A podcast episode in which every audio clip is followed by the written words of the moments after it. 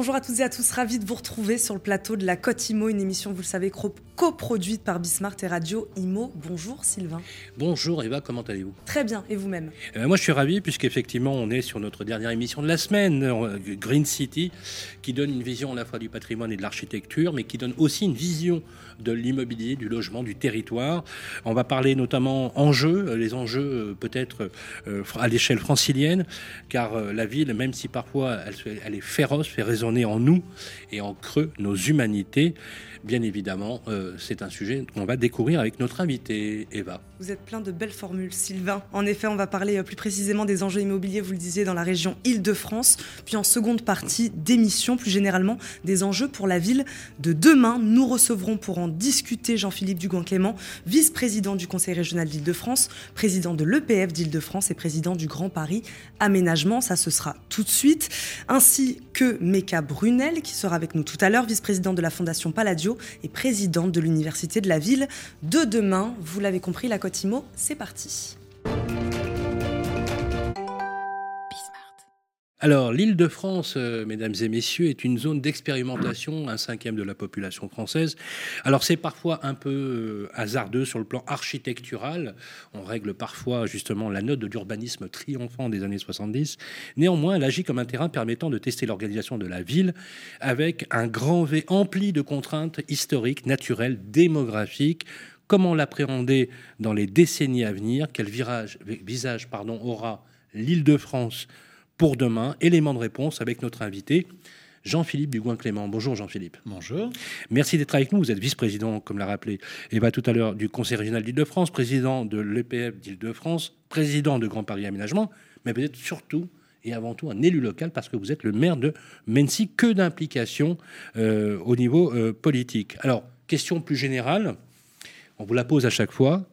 Quel visage aura l'île de France à l'horizon de 2050 L'île de France à l'horizon 2050, ce sera une euh, région qui sera toujours une métropole euh, mondiale, qui sera euh, un leader économique, qui sera la locomotive économique du pays, mais qui sera une région beaucoup plus résiliente, une région qui aura avancé pour aller vers une région totalement décarbonée, qui aura modifié ses transports, qui aura modifié ses modes de construction, qui aura su préserver ses espaces naturels, ses espaces agricoles, tout en acceptant euh, de nouveaux habitants, parce que l'île de France, c'est 50 000 habitants de plus par an, et donc c'est une obligation de reconstruire la ville, mais de la reconstruire différemment, moins en expansion urbaine, comme cela a été fait pendant des décennies, parce que c'est ce qui était le plus simple, c'est ce qui allait le plus vite, c'est ce qui était le moins coûteux, mais euh, de se repenser en se reconstruisant sur elle-même, en allant retravailler sur du bâti, en allant retravailler sur des friches, en allant euh, retravailler sur des secteurs industriels ou d'activités ou de bureaux aujourd'hui délaissés ou sous-occupés alors justement, le, chantier francilien est considérable. On parle bien évidemment euh, à l'échelle de la région du, Grand Paris. Euh, les, enjeux urbains, euh, on ne le sait pas assez, vont aller vers plus de verticalité, Jean-Philippe Dugoin-Clément, vers plus de densité. Quand on voit l'explosion démographique de cette région, et son attractivité sur l'échelle même européenne. On parle de Paris et de la région comme une ville-monde, une région-monde. Euh, comment on fait pour justement essayer de réunir toutes ces contraintes? Contraintes de transition écologique, environnementale, et cette nécessité quand même sociale, et vous êtes bien placé pour le savoir comme maire de ville, c'est de loger tous les Français. L'Île-de-France, c'est la seule métropole euh, de taille mondiale en France. Une métropole mondiale, c'est plus de 10 millions d'habitants. L'Île-de-France, c'est 12 300 000 habitants, c'est plus que la Belgique. C'est une région qui, chaque année, voit sa population augmenter d'environ 50 000 êtres humains. Et ces 50 000 euh, hommes, femmes, enfants supplémentaires qu'il faut loger, à qui il faut donner du travail, c'est pas le fait d'un flux migratoire, c'est le fait d'un solde démographique positif, parce que l'Île-de-France est une région plus jeune que les autres régions de France, et donc a un solde démographique positif, y compris quand son solde migratoire est légèrement négatif. Euh, l'obligation qui est la nôtre, c'est euh, de donner des conditions de logement dignes, euh, ne pas construire, ne pas réaménager. C'est un acte antisocial par nature parce que c'est accepter que les personnes les plus faibles, celles qui aient le moins de moyens, vivent de manière indigne en suroccupation de logements, dans des logements insalubres, soient les premières victimes de l'inaction de ceux qui voudraient que rien ne se fasse. Le rôle qui est celui aujourd'hui des décideurs, ce que nous portons à la région Île-de-France, avec l'ensemble de nos partenaires, qu'il s'agisse de l'État, des départements, des agglomérations, c'est euh, d'assumer cette croissance, de refuser un monde de décroissance. Alors il y a des élus aujourd'hui qui font campagne sur la décroissance, qui font campagne sur une vision malthusienne. Il y a même des élus qui veulent un contrôle des naissances. Ah, euh, il, y a, un nouveau député de Paris qui a fait campagne sur cette thématique-là. Euh, on va la vous avez même un maire, à Vous avez même un maire qui a fait une tribune en annonçant que les 600 logements qui devaient être construits dans sa ville, on, peut le dire puisqu'il l'a rendu public, c'est le, maire de Villemomble qui a carrément dit euh, il n'y aura pas de construction euh, dans, ma ville. On a des maires qui sont très offensifs là-dessus. Mais parce que certains maires euh, ont perdu tout courage politique pour essayer de satisfaire des intérêts ou des demandes locales. Ah Être élu, c'est aussi assumer un minimum de courage politique et de sens de l'intérêt général. Le problème, c'est que l'intérêt général, c'est pas l'accumulation des intérêts particuliers. Et l'obligation des élus morales aujourd'hui, euh, c'est pas de ne plus construire, c'est de construire différemment. C'est de construire d'une part de manière décarbonée, c'est d'aller vers des bâtiments qui soient moins énergivores, c'est d'aller vers une rénovation des bâtis existants pour permettre d'avoir euh, une protection de l'environnement beaucoup plus forte. Et puis, c'est aussi d'accepter une densité supplémentaire. Vous savez, la densité, c'est pas quelque chose qui est vecteur de malheur. Ça ne veut pas forcément dire de la hauteur, d'ailleurs. Euh, la densité, euh, c'est aussi d'aller travailler dans des dents creuses, c'est d'aller travailler sur des friches, c'est d'aller travailler sur des euh, immeubles de bureaux inutilisés, c'est d'aller parfois gagner un étage sur un immeuble existant lorsque cela peut être fait. Mais la densité, quand on prend les quartiers les plus denses d'Île-de-France, c'est pas les quartiers où on vit le plus mal. Euh, Paris intramuros euh, n'est pas la ville où on vit le plus mal. Euh, Vincennes, Montrouge, Levallois, qui font partie des trois communes les plus denses d'Île-de-France, ne sont pas les communes où on vit le plus mal. La problématique n'est pas tant la densité urbaine que le niveau de service public qui est apporté, que les questions de mixité sociale qui sont apportées. Parler de densité tout seul, ça ne veut strictement rien dire. Et par contre, refuser cette densité, parce qu'il y a bien un moment où de toute façon, les personnes supplémentaires qui arrivent, qui naissent, il faut bien les loger. Ça veut dire aussi, euh, si on n'accepte pas cette densité, poursuivre l'étalement urbain. Et l'étalement urbain, personne n'en veut. Quand on veut protéger des zones de biodiversité, quand on veut protéger la nature, quand on veut ramener de la nature en ville, c'est-à-dire de l'espace vert en ville, de la désimperméabilisation, quand on veut protéger une région qui soit une région agricole, je rappelle que pratiquement 50%, 47 à 48% de l'espace francilien est agricole, eh bien ça veut dire aussi accepter d'être un peu plus dense dans des secteurs déjà urbanisés. C'est très clair. Eva. Donc on les trouve ces espaces? Comment on construit actuellement? Vous nous avez parlé de format de construction, aller chercher des lieux. Euh, mais comment on construit là actuellement sur Paris? On arrive à construire des logements? Bah, sur, Paris, combien? sur Paris, de moins en moins. D'ailleurs, Paris perd des habitants. Mmh. Chaque année, Paris perd de l'ordre de 10 000 habitants. C'est-à-dire que la pression foncière, je vous disais, 50 000 habitants de plus. Qui arrivent en Ile-de-France, 10 000 qui partent de Paris. En, fait, c'est 60 000 sur les 7 départements hors Paris. Euh, parce que Paris, pour une question de prix du foncier, pour une question de qualité de vie, mmh. euh, devient de plus en plus difficile à être habité par les classes moyennes. On voit le phénomène de grand écart qui se fait entre les personnes accès au logement social d'un côté, euh, l'utilisation de la misère humaine euh, avec les sous-locations occultes, euh, et puis de l'autre côté, les personnes très aisées qui arrivent à vivre à Paris. Mais on voit bien les familles, les classes moyennes qui quittent massivement Paris pour aller en petite ou en moyenne couronne. C'est là qu'on va trouver les espaces. on voit ce solde migratoire. On a des espaces absolument colossaux. Vous savez, on est en train de recenser les friches en Ile-de-France. Alors les friches, c'est quelque chose qui est par nature pas quelque chose de stable, puisqu'ils s'en créent, ils s'en mais on a recensé 2700 friches, 4500 hectares de friches en Ile-de-France qui sont des secteurs qui sont réutilisables. On va lancer tout un plan d'accompagnement pour les transformations, les rénovations des zones d'activité économique. Euh, on a euh, des euh, centaines de milliers de mètres carrés d'immeubles de bureaux aujourd'hui qui sont inutilisés. Certains peuvent avoir vocation à rester du bureau de l'activité en étant rénovés parce que ce qu'ils proposent aujourd'hui ne correspond plus aux besoins, aux critères d'utilisation des entreprises. D'autres peuvent aussi devenir du logement. Donc c'est faire preuve d'inventivité pour essayer d'aller réutiliser des espaces qui ont déjà été urbanisés.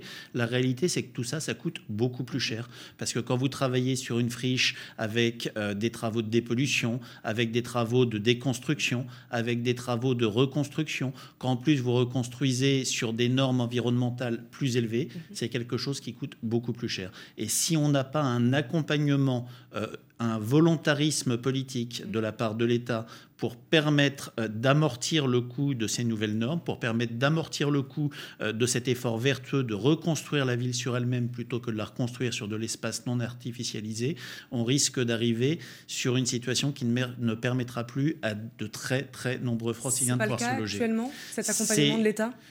Il est totalement insuffisant aujourd'hui. Euh, on voit bien la tension qu'il y a sur le marché de l'immobilier. Quand on sort du logement social, mmh. euh, on est sur des tarifs au mètre carré dans les zones denses qui font que mécaniquement, beaucoup de gens ne peuvent plus y vivre ou y vivent très mal.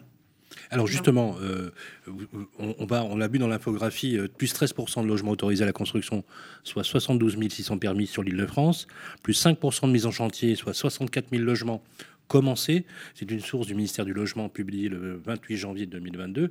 On parle beaucoup de, alors vous l'avez dans la même mouture, on parle beaucoup de freins à la construction.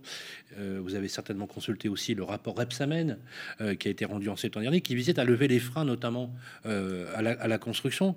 On a presque l'impression, Jean-Philippe Dugoin-Clément, de d'avoir des contraintes opposées, d'avoir une inflation normative et réglementaire à un tel point qu'on se dit, mais pour être promoteur aujourd'hui, ça devient véritablement un sacerdoce, parce que ce poids réglementaire, on a du mal à l'interpréter, parce que parfois on a l'impression qu'il se contredit, mais surtout qu'il s'oppose à un phénomène euh, social qui est celui de la croissance démographique, qui fait qu'aujourd'hui, on a des personnes qui vivent en situation de précarité au niveau du logement. Quand on voit les chiffres aujourd'hui au niveau national comme au niveau régional, c'est assez effrayant le rapport Repsamen, c'est quoi? C'est euh, du mercurochrome sur une jambe de bois. De bois. C'est euh, l'effort euh, de quelqu'un qui a été commandité par le président de la République pour essayer de dire que la suppression de la taxe d'habitation, la RLS et la suppression des APL ont été quelque chose d'absolument dévastateur pour la construction et pour le logement.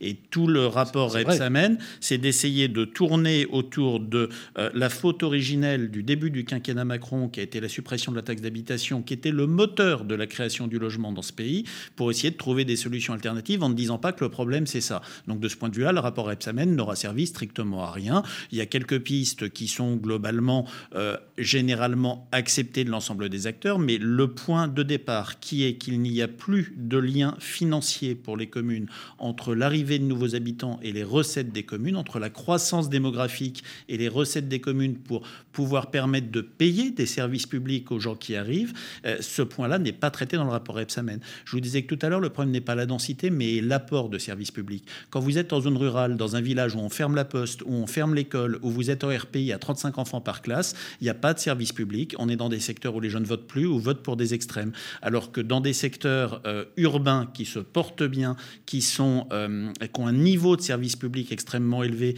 et je reprends l'exemple des quelques communes que je donnais tout à l'heure, euh, on est sur des populations qui vivent bien. Et la problématique des maires aujourd'hui, à Villemont ou ailleurs, c'est tout simplement d'avoir les moyens financiers pour pouvoir accueillir de nouveaux habitants. Et tant que l'État n'aura pas euh, remis à cette question du statut et des financements des collectivités locales, vous aurez des maires, certains par l'acheter, d'autres euh, par euh, effet financier naturel, qui bloqueront la construction de logements, autant qu'ils pourront le faire d'ailleurs, parce que le maire n'a pas tous les pouvoirs dit, Vous l'avez dit, et je reprends vos mots, vous avez dit, nous avons littéralement été saignés à blanc au niveau des dotations, vous l'avez dit, mmh. avec des baisses très significative. Et c'est vrai que quand on analyse, on analyse effectivement notamment le phénomène de compensation, vous savez, euh, Emmanuel Macron a parlé de compensation à l'euro près hein, sur euh, la taxe d'habitation, euh, avec justement les effets et les injonctions que vous avez reçues, vous les élus du territoire, sur le réchauffement climatique, ce qu'on appelle les zones à faible émission. Est-ce qu'elles sont socialement soutenables vous avez fait allusion notamment à la transformation, à l'utilisation des friches, et heureusement d'ailleurs d'utiliser ce, potentiel euh, foncier. Mais quand on voit le calendrier dans lequel vous vous insérez, on se dit mais c'est pas possible d'arriver à ce niveau-là. Surtout si vous y ajoutez l'impact de la loi climat et résilience qui a fixé un cadre très très strict dans ce développement. Question, est-ce qu'on va arriver à cette neutralité carbone euh, Jean-Philippe Dugoin-Clément, ça sera notre dernière question. Il nous reste un peu moins d'une minute. Voilà. On peut y arriver si l'État met des moyens. Penser que euh, euh, parce qu'on a décrété les choses, parce qu'on met des contraintes, euh, les choses se feront, ça n'est pas vrai.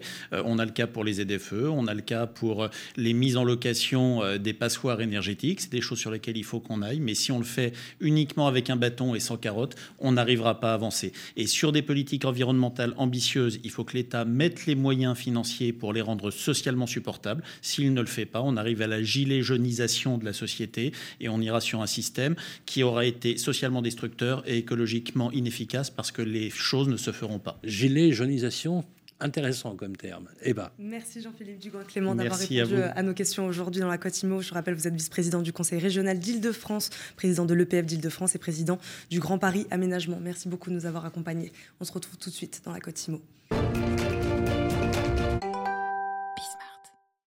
Dans Cotimo la suite, on parle de la ville de demain. Le mieux vivre en ville est une problématique majeure dans un contexte de croissance démographique. C'est vrai, on vient d'en parler aussi dans cette émission.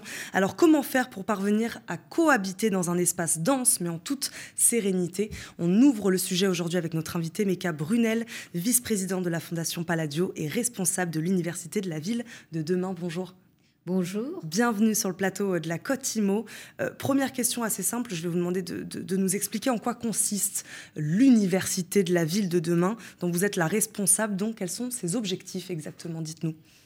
Écoutez, merci pour votre invitation. Euh, nous avons, euh, à la Fondation Palladio, fait le constat que face à trois crises majeures, crise bien sûr climatique, mais aussi sociale et évidemment démocratique, un peu partout dans le monde d'ailleurs, pas simplement en France, mais aussi en France, eh bien nous devrions mettre toutes nos forces ensemble, réunir nos compétences pour regarder comment on peut créer cette ville durable, cette ville bas carbone pour tous, cette ville inclusive, euh, où chacun pourrait trouver sa place. Et donc l'idée, c'est de faire appel aux trois sphères qui constituent la société, Bien sûr, la sphère des entreprises, au sens large d'ailleurs, pas simplement l'industrie de l'immobilier et de la construction, puis, mais toutes les entreprises qui sont utilisatrices de la ville, euh, puisque aujourd'hui, les villes, en fait, la construction, c'est une petite partie. On travaille sur l'existant, comme le disait euh, monsieur le vice-président de la région Île-de-France euh, avant moi.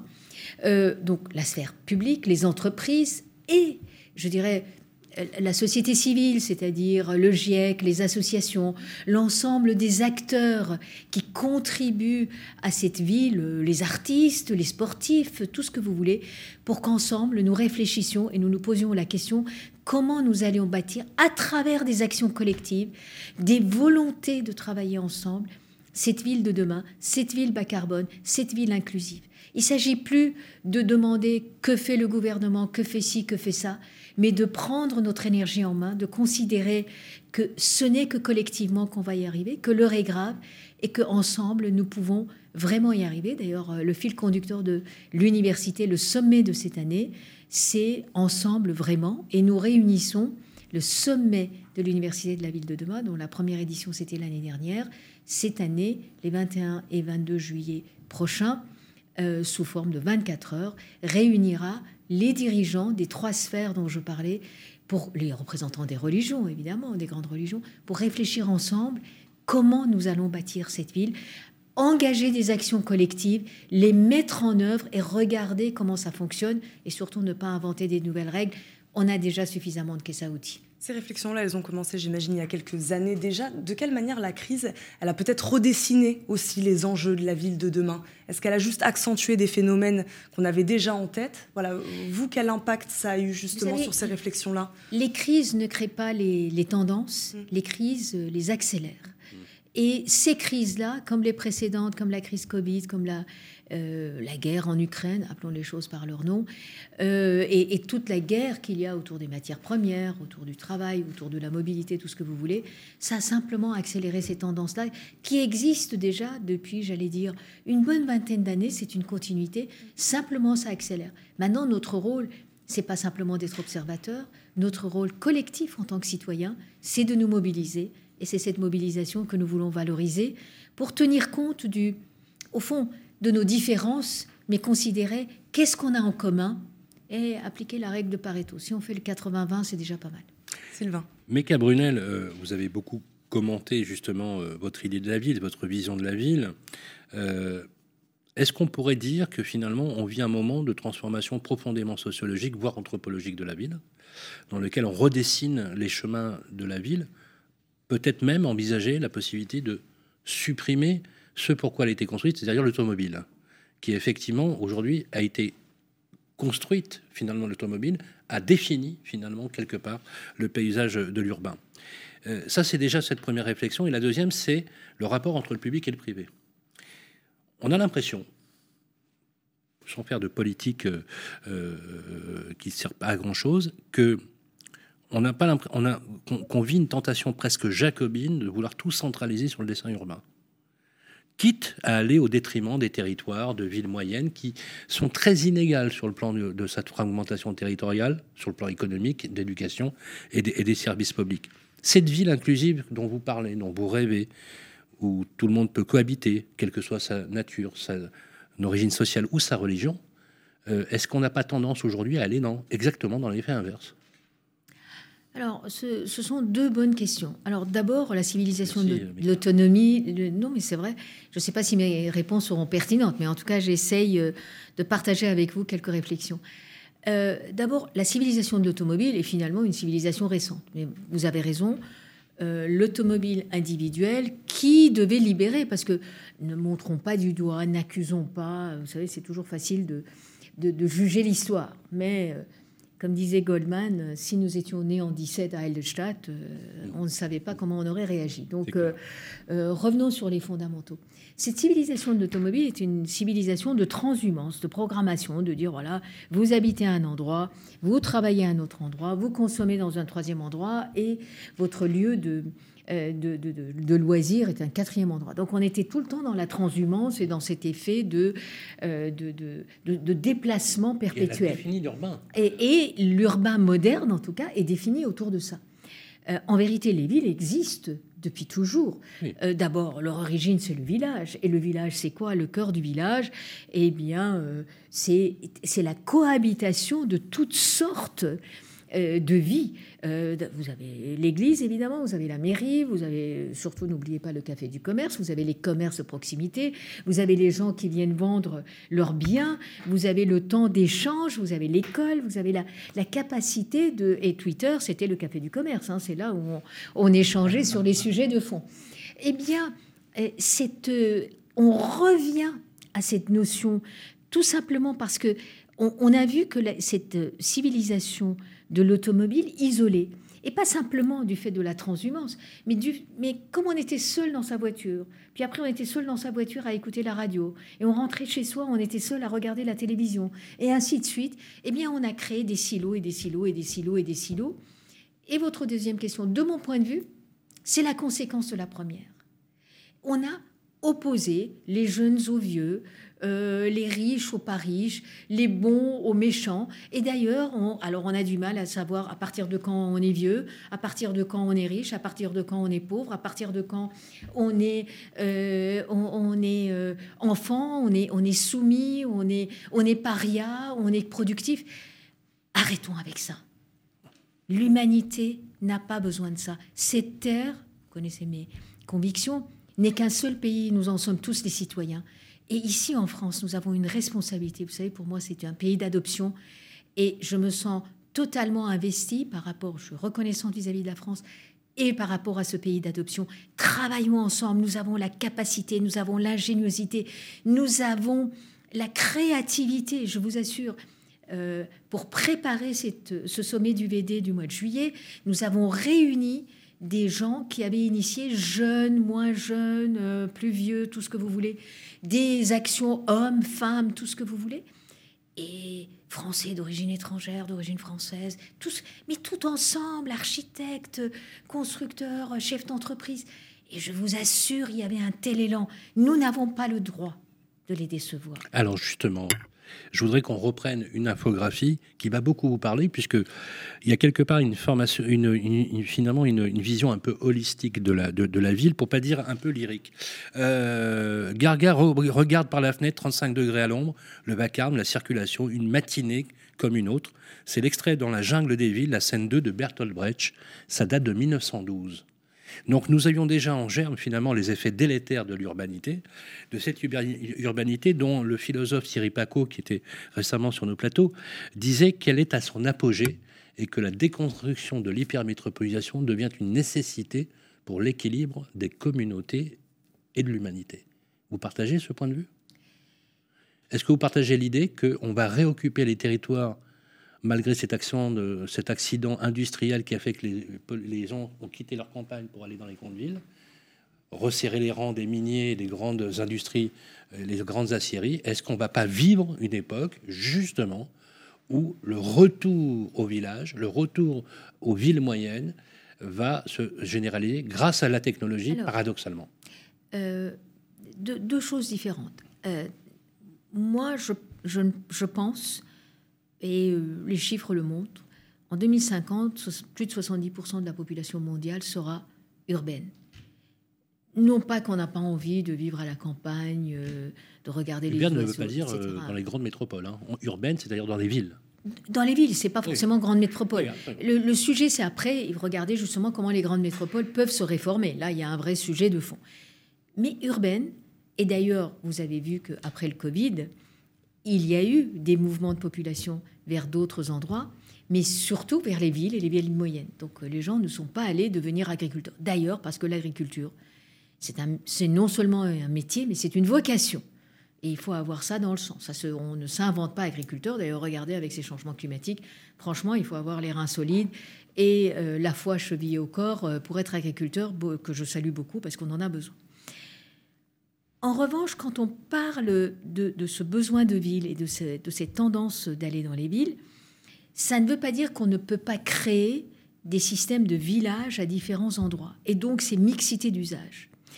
Euh, depuis des années, euh, ma conviction profonde, c'est que nous allons de plus en plus, grâce à la technologie, vers euh, la centralisation autour des hubs de transport avec la mixité d'usage. Pourquoi Pour retrouver ce côté village, pour ne plus être dans cette transhumance, pour ne plus être dans cette transformation. Maintenant, les grandes métropoles qui ont vécu, comme vous dites, avec la, avec la civilisation de l'automobile, ont besoin de se réformer, ont besoin de s'interroger et de se poser des questions. En 1912, on avait l'impression que nos ressources énergétiques étaient infinies et qu'on pouvait continuer à creuser et qu'on en avait. Aujourd'hui, la prise de conscience mondiale, mondiale, c'est que ce n'est plus le cas. Donc nous devons apprendre à gérer l'existant, à être économe de notre énergie, de notre propre énergie. C'est pour ça que je dis n'inventons pas de nouvelles lois. Vérifions la caisse à outils si on n'a pas la clé de 12 qui nous est nécessaire pour réparer ce qui ne va pas. Soyons conscients, mettons en place les énergies qu'il faut. Et c'est là notre engagement, notamment à l'Université de la Ville de demain, pour regarder comment nous pouvons faire ensemble. Et moi, je pense, la question qui est posée pour, cette, pour ce sommet, c'est ensemble vraiment. Et j'aurais envie qu'à la sortie, collectivement, on puisse dire ensemble vraiment, avec un point d'exclamation. Très belle transition. Ben, on va terminer sur ce beau message. Ensemble, vraiment, merci beaucoup, Meka Brunel de nous avoir fait l'honneur d'être venu aujourd'hui, d'avoir répondu euh, à nos questions. Je le rappelle, vous êtes vice-président de la Fondation Palladio et responsable de l'Université de la Ville de demain. Merci beaucoup vraiment de nous avoir accompagnés. Merci à, vous, Sylvain, de m'avoir accompagné aussi. Eh bien, merci à vous, Eva. Voilà, c'était notre première semaine euh, ensemble. On va vous retrouver en début de semaine, bien évidemment, toujours pour euh, la tech, pour le lundi. On parlera tendance, on parlera politique. On va vous souhaiter un excellent week-end. On suivra aussi, d'ailleurs, avec beaucoup de vigilance, votre université, bien évidemment et les événements qui s'y rajoutent. Euh, voilà, il est bientôt midi, vous allez euh, peut-être déjeuner, on va vous souhaiter un excellent week-end. Reposez-vous bien, prenez soin de vous, on va se retrouver en forme avec vous, Eva, dès lundi.